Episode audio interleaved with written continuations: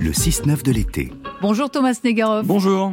Chaque samedi, vous revenez en archives et en histoire sur des objets, des habitudes de l'été. Oui, ce matin, une habitude, hein, peut-être. Euh, chez vous, vous êtes en train de finir de préparer vos sandwichs, vos œufs sont durs, vos fruits bien mûrs et votre gourde remplie d'eau fraîche. Peut-être est-ce un jour de randonnée. Vous allez sûrement croiser du monde lors de votre journée, tant le tourisme pédestre séduit les Français et on peine à imaginer qu'il y a une cinquantaine d'années, on craignait que les gens ne marchent plus que euh, faire de la randonnée, c'était presque un manifeste politique. Alain Chevalier, secrétaire général du comité des sentiers de grande randonnée, est ici au micro de France Inter le 3 mai 1970. Comment expliquez-vous ce refus de marché? Il y a les quantités de facteurs. Beaucoup de gens ont considéré que l'automobile était une fin et non pas un moyen. Ils en reviennent. Mais ça, c'est un problème nouveau. Mais je crois que le vrai problème, c'est que si on ne marche plus, ou si on marche moins, c'est parce que il y a ce phénomène, on a ce phénomène de peur, on a peur de se perdre dans la nature. Est-ce que vous ne pensez pas non plus qu'il y ait une part de paresse?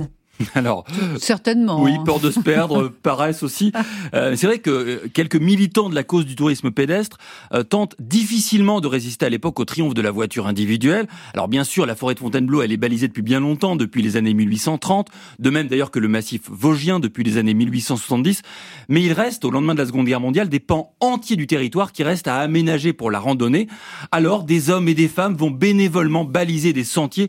Jean Loiseau, leur chef, préconise le balisage blanc, rouge, je le cite, pour être mieux vu à la tombée de la nuit et le différencier du rouge des forestiers. Ainsi vont être balisés par, et c'est fou, une ou deux personnes seulement à partir de la fin des années 40, les fameux GR, vous savez, ces sentiers de grande randonnée. Des, pionniers, quoi. Des pionniers, absolument. Mais en fait, il faut attendre euh, les années 70 pour que la randonnée soit vraiment une pratique à la mode. Oui, certainement portée par un désir de retour à la nature. C'est en effet dans cette décennie, les années 70, que la randonnée va sortir progressivement du cadre étroit des randonneurs férus pour toucher le grand public sur les sentiers balisés d'ailleurs, comme dans les salles de cinéma. Attaquez bien le sol avec votre talon.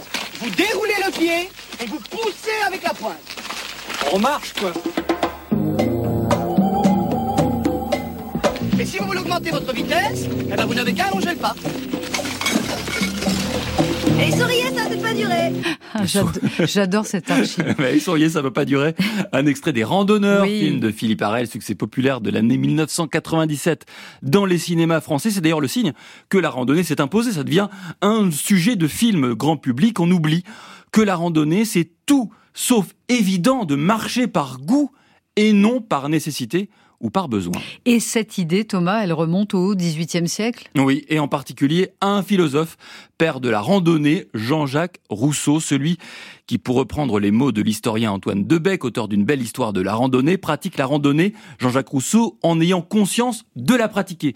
Mm. Rousseau, et je cite Debec, est l'un de ceux qui a façonné ce changement de comportement avec sa pleine conscience. Et c'est vrai que Rousseau n'aura cessé de marcher dans les Alpes de sa jeunesse ou dans la forêt de Montmorency à la fin de sa vie, de longues marches solitaires pour le plaisir, certes, mais aussi pour mieux réfléchir et retrouver en lui l'homme primitif, retrouver sur les sentiers ce qu'il ne pouvait pas trouver dans les bibliothèques. Allez, je vous laisse y aller, les sentiers vous attendent, mais attention, l'homme primitif, d'accord, mais avec une casquette et un chapeau.